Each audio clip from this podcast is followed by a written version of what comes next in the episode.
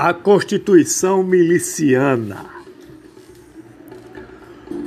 O grande líder do desgoverno propôs uma nova Constituição, vinda de barros mais puros e adequados à novíssima e ascendente nata social.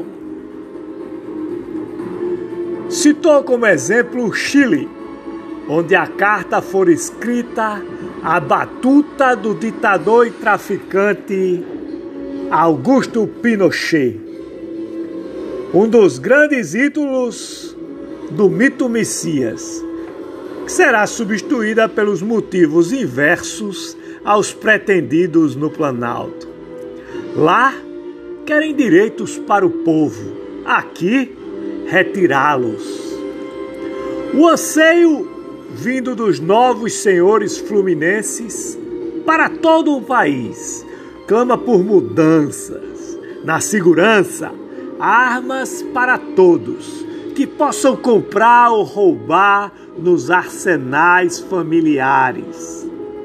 Na saúde e educação, privatizar tudo.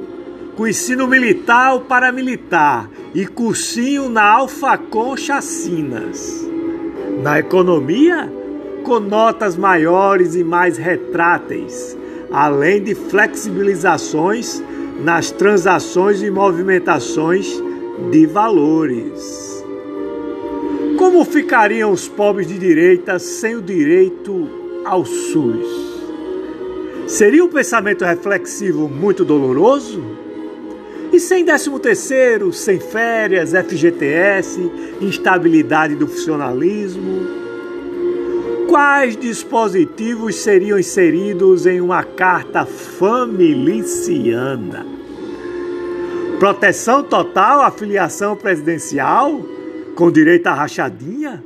Movimentação suspeita, supervisionada apenas pelo GSI? Liberação do uso da verba destinada às candidaturas de fraquejadas, compra de imóveis em dinheiro vivo com quaisquer percentuais de coliformes fecais, o carniceiro do Haiti, com as cinco embutido e entubado, modelaria a operacionalidade do conjunto maior de leis norteadoras e proporia as emendas necessárias para a eficiência do documento Guia e Farol do Brasil, com o brilhante Ustra na capa da gloriosa e muda Carta Magda.